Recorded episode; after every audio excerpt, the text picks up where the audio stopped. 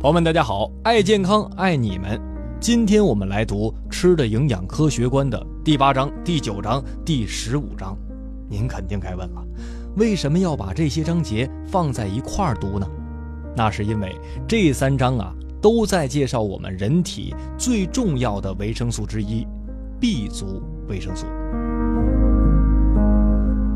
首先呢，让我们来翻开第八章，这标题可有点气人啊，叫做。原先的乞丐都比我们现在强。在本章的开篇呢，戴维斯女士也说了，现代人多数缺乏 B 族维生素。您说为什么生活越好，反而越缺乏营养了呢？造成这种问题的原因是多方面的，主要原因呢，是因为以前人们吃的谷物食物并没有经过精细加工，能为我们提供大量的 B 族维生素。反观现在，三分之二的食物当中啊，所含有的天然营养素被破坏了。同时呢，由于习惯久坐的生活，吃的食物量呢也无法与我们祖辈们相比。在本章第一小节的最后，戴维斯女士也说了，有四种食物是 B 族维生素的良好来源：动物肝脏、啤酒酵母、麦芽和糙米。但想要从这些食物当中啊获取所有的我们每天所需的 B 族维生素，那是不可能的。其实呢，我们肠道内的有益细菌呢也可以合成 B 族维生素，这些细菌在乳糖上的生长最好。但如果不为它们供应脂肪的话，它们则无法繁殖。因此呢，不含牛奶或不含脂肪的饮食也许是很危险的。服用磺胺类的药物和抗生素呢，则会完全破坏这些有益菌。缺乏 B 族维生素呢，会导致整个身体机能的退化。这种变化呢，对于成年人来说可能很难意识到，但对于青少年来说，则会表现出严重的生长缓慢，很容易被注意到。另外啊，如果一个人出现了 B 族维生素缺乏症，您要注意了，那就不可能只缺乏某一种维生素，而只能是缺乏所有 B 族维生素。这样的案例呢，在书当中也举了很多。比如说，我们认为脚气病呢，是因为缺乏了维生素 B 一，但其实实际上啊，是由于缺乏了所有 B 族维生素造成的，只不过呢，维生素 B 一缺乏的更明显而已。那么怎么样才知道，哎，我们是否缺乏 B 族维生素呢？哎，作者提供了一个好办法，观察舌头。如果舌头大小适中啊，颜色呢为粉红色，边缘都很平滑，表面呢也没有覆盖物或者凸起物顶着牙齿，则表明您摄取的 B 族维生素适量。当 B 族维生素供应不足的时候，舌头会发生很多变化。比如说，味蕾的改变增大，舌头上有凹槽或者是裂纹，舌头水肿，然后舌侧边缘有齿痕一样的褶皱等等。当缺乏症仍然非常严重的时候，味蕾将逐渐的消失了。老年人呢最容易出现这种问题，他们已经有数年的时间没有合理饮食了，所以也会总是在抱怨：哟，今天这食物怎么没什么味道啊？由于所有的 B 族维生素都可溶于水，所以它无法在体内存储。然而呢，就像是海绵可以吸水一样，细胞内也可以或多或少的保存一些 B 族维生素。所以说呀，每个细胞的 B 族维生素必须供应充足，任何细胞不需要的 B 族维生素都将排泄到尿液当中。其实我相信啊，我们大部分人呢，可能对 B 族维生素的了解呢，仅限于几种名称，比如说大家熟悉的 B 一、B 二啊等等。但是呢，在 B 族维生素当中，还有十多种甚至更多的维生素，人们对它们知之甚少。这其中呢，有三种属于抗压维生素。顾名思义啊，抗压维生素呢，就是可以帮我们良好的面对压力。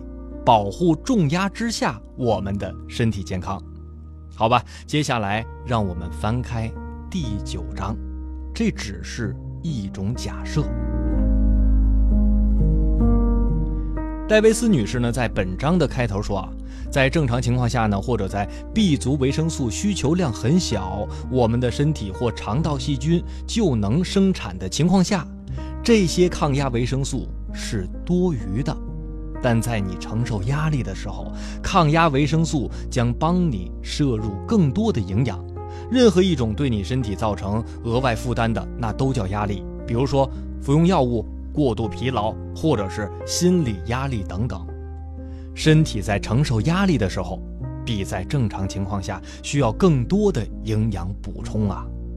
各种肝脏都是抗压生物素的最丰富来源，肾脏、大豆粉和啤酒当中呢，也是含有一些抗压维生素的。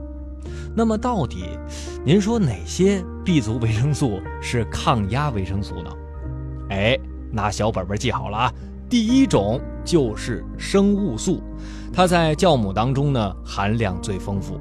动物缺乏生物素呢，将会出现湿疹或皮炎、毛发脱落，还特别容易出现心脏病变和肺部感染。同时呢，癌细胞也很容易在缺乏生物素的动物的体内快速扩散。第二种抗压维生素就是肌醇。肌醇呢，除了来源于动物的肝脏、啤酒、酵母和麦芽之外呢，在全麦面包、燕麦、玉米当中也是含量颇丰的。首先，肌醇也会对我们的毛发产生影响。在本章的第三小节，作者是这样写到的：当动物缺乏肌醇时，它们的毛发将会脱落。雄性动物毛发脱落的速度是雌性动物的两倍。这也说明啊，雄性需要更多的肌醇。其次呢，肌醇能够减少血液当中的胆固醇，因为肌醇呢与另外一种 B 族维生素胆碱一起可构成卵磷脂。卵磷脂呢是我们非常熟悉的一种重要的成分了，可以帮助身体调节血脂啊，可以保护大脑和脑神经等等。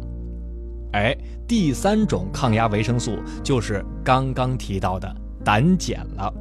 胆碱呢，最丰富的来源就是动物的大脑、肝脏、蛋黄等食物。